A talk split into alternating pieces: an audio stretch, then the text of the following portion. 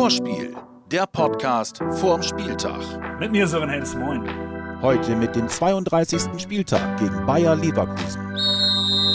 Herzlich willkommen zum Vorspiel-Podcast, präsentiert wie immer von unserem Partner Umbro. Endspurt in der Liga nach der bitteren Pokalniederlage gegen Leipzig, Riesenkampf und so ein nerviges Last-Minute-Tor sticht mich immer noch so ein bisschen. Die Frage ist halt, was bleibt von diesem Spiel? Gemischte Gefühle, auch Enttäuschung. Wir wollten unbedingt das Spiel gewinnen, aber auch ein gewisses Selbstvertrauen, weil Leipzig schon einer der Top 2 Mannschaften in der Liga ist. Und wir haben gesehen, wenn wir die gleiche ja, Emotionalität und den Kampf reinbringen, dann können wir gegen jede Mannschaft äh, gewinnen. Und wir schauen jetzt von Spiel zu Spiel und bringen den gleichen Kampfgeist auf den Platz und dann äh, kommt das gut. Ja, das kommt gut. Dann auch bestimmt mit einem besseren Ende. Einfach den gleichen Kampf nochmal reinhauen. Aber ist natürlich alles ein bisschen schwieriger, als es klingt. Immerhin war das ein Pokal-Halbfinale und jetzt geht's wieder in den Liga-Alltag. Ich sehe jetzt keinen großen Unterschied zu einem Pokalspiel am, äh, am Samstag. Also von der Herangehensweise und von der, von, der, von der Ausgangslage für die letzten drei Spiele. Und das ist mein, äh, meine klare Formulierung an die Mannschaft. Das weiß sie, das hat sie aber auch selber formuliert, dass sie da einfach das beibehalten muss. Und das ist eine Aufgabe für die Mannschaft am Wochenende. Und welche Mannschaft das genau sein könnte, das gucken wir uns jetzt an. Das Werder Friedel und Bohm sind fraglich, das entscheidet sich noch kurzfristig vor dem Spiel, ob sie dabei sein können. Die richtig schlechte Nachricht habt ihr bestimmt auch schon gehört, Rückschlag bei Ömer Toprak. Der fällt aus und das wahrscheinlich auch für alle drei restlichen Spiele. Bringt ja jetzt nichts zu jammern. Also wir müssen damit umgehen, dass das jetzt leider passiert ist im individuellen Training und dementsprechend dürfen wir nicht klagen, sondern wir haben auch gegen Leipzig ein sehr gutes Spiel ohne Ömer gemacht und das müssen wir am Samstag auch wieder auf den Platz kriegen.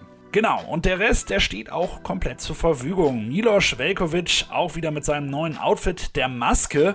Wie war das denn eigentlich so damit zu spielen? Ja, war ein bisschen äh, ungewohnt, weil ich nur kurz zwei Einheiten hatte vor dem Leipzig-Spiel mit Maske. Aber war okay. Ein bisschen Sichtfeld war nicht ideal, aber ich glaube, ich habe mich jetzt langsam daran gewöhnt und das wird schon okay sein. Dann ist ja gut. Weiter geht's jetzt hier mit unserer Schnellfragerunde. Fünf Fragen an Clemens Fritz. Bayer Leverkusen in drei Wörtern. Das war jetzt noch kein Wort. Ich will drüber nachdenken. Werkself, Vizekusen. Was ist, wenn ich sage, toller Verein? Sind das schon zwei Worte oder was? Bayer Leverkusen in drei Begriffen. Gefällt mir definitiv besser. Toller Verein, sehr starke Mannschaft, unheimliches Potenzial.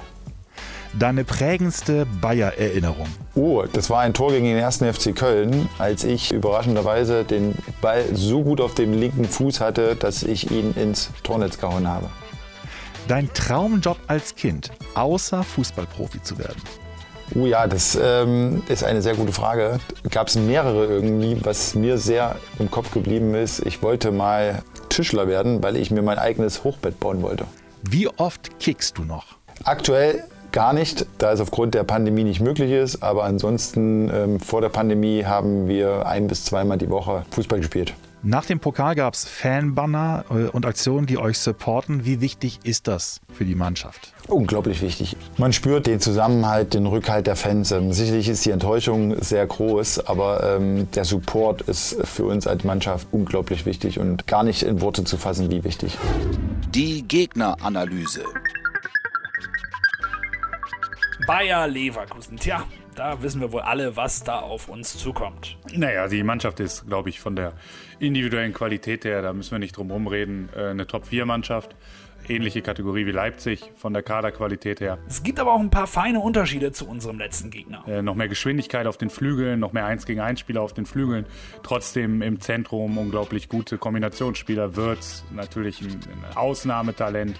Patrick Schick vorne ein, ein spielender Stürmer, der trotzdem für Tore steht. Haben eine gewisse Zeit lang jetzt ein bisschen Stabilitätsprobleme gehabt äh, im, im hinteren Bereich, die aber gerade mit, mit Sven Bender dann auch wieder gelöst.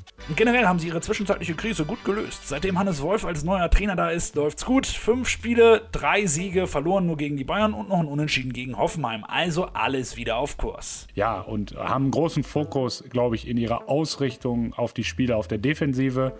Mit der Gewissheit, dass sie dann, und das können sie auch haben, absolut zu Recht, dann immer wieder für besondere Aktionen aufgrund der individuellen Qualität nach vorne definitiv gut sind. Hinspiel war aber immerhin ein 1 zu 1 Torschütze für uns Ömer Toprak. Der kann es dieses Mal logischerweise nicht machen, aber gibt ja auch noch genug andere Jungs. In der Tabelle steht Bayer Leverkusen auf einem fünften Tabellenplatz mit 50 Punkten. 5 Punkte Abstand nach oben, 4 Punkte Abstand nach unten. Vielleicht lassen sie die Saison ja auch ausklingen. Verlassen sollten wir uns darauf aber nicht. Der Man to Watch. Natürlich brauchen wir einen, der die Kugel vorne reinwämst, aber vor allen Dingen brauchen wir jetzt Spieler, die vorangehen. Echte Kerle, die sich in alles reinwerfen. Viele Kandidaten, die das wirklich verkörpern. Maxi, Leo, Davy oder auch Theo.